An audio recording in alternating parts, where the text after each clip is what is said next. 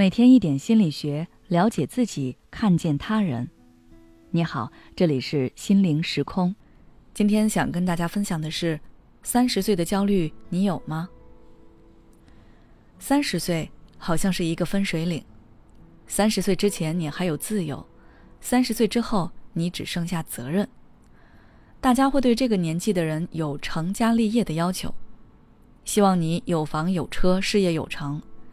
希望你能成为家里的顶梁柱，各种各样的枷锁压得人喘不过气。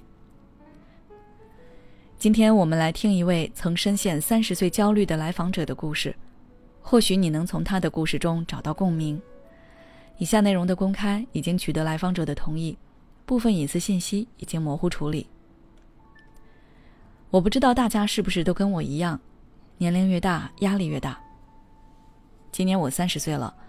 按道理是一个男人打拼的最好时机，但我却感觉自己好像一具行尸走肉，每天机械性的活着，看不到希望。每个月都要计算房贷、车贷，上有老下有小，全家靠着我一个人的工资生活。工作上升职是无望了，上半年还因为疫情的原因，薪资被降了百分之三十。不是没有想过转行换一份工作，但我不敢赌。我害怕换了工作，工资还不如现在。也想过发展副业，但每天下班之后，我都觉得好累，只想躺着。可是我又无法真的躺平。我害怕自己业绩不达标，害怕自己随时可能被开掉，害怕回家面对家人失望的表情。那段日子，我整个人都很压抑，夜夜失眠，脾气也越来越暴躁。我不止一次幻想自己在一个没有压力的无人之地自由生活，这让我都更加厌恶现在的生活。我知道自己的状态不对，就去做了心理咨询。为了让我的状态尽快好起来，我把我的心理问题和困扰极尽详细的告诉我的咨询师。我还主动分析了我焦虑的原因：工作受挫，家庭压力大，无力改变，三十岁了还一事无成。听完我的话，咨询师问我说：“你对三十岁有什么看法？”这个问题我很莫名，能有什么看法？就是三十而立呀，无论是在社会上还是在生活中，都应该有点成绩。咨询师对我说：“三十而立，那可能你希望三十岁的你在社会上能够独当一面，工作有发展，家庭美满幸福，人生的方向已经明确，还有一定的积蓄。”然而，这是一个相当长远的目标。三十岁的人参加工作不过六七年，除去一年迷茫、一年摸索，真正参与工作的时间也不过四五年。然而，在这个时间里，还有很多其他的任务在等着你。你还要买车、买房、成家，那这些要求是不是有些高了呢？听完咨询师的一番话，我的内心突然涌出一种酸涩的感觉。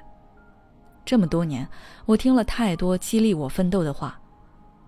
每当别的同学、朋友升职加薪，或者是当老板，我的家人，甚至连我自己，都会逼着自己往前走，也不管那到底是不是我想要的。我不仅拿三十而立的标准来要求我自己，还用那些成功者的标准来要求我自己，最后把自己弄得不堪重负。后来咨询师问我最喜欢做的事情是什么？我才意识到，我已经很久没有做过我喜欢的事情。自从结婚后，我的全部精力都被家庭和工作占据了。我最爱的高达已经很久没有触碰了。然后咨询师就给我布置了一个任务，让我每天拼一个小时的高达。我不解，拼高达和心理治疗有什么关系？而且我很忙，没有时间去做这些。我的问题是如何改变现状，摆脱焦虑感。让自己越来越好。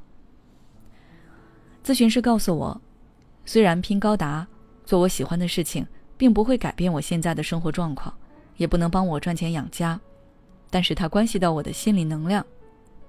他跟我说，我之所以会浑浑噩噩、无精打采，有很大一部分原因是我内心能量不足，所以才容易情绪化。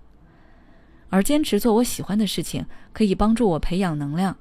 这样我才能面对和处理那些问题。事后证明，咨询师的话是对的，我的状态真的好转了，他帮我长出了新的力量与希望，让我用更好的面貌去面对问题、解决问题。如果你和我有一样的困惑，我建议你也可以去做一次心理咨询，给自己一些有力的能量。以上就是这位来访者的分享。如果你也像这位来访者一样，总是感到焦虑不安、压抑无力，不妨选择心理咨询来自救。现在关注我们的微信公众号“心灵时空”，后台回复“咨询”，你就可以为自己开启提供温暖、专业的心理疗愈之路。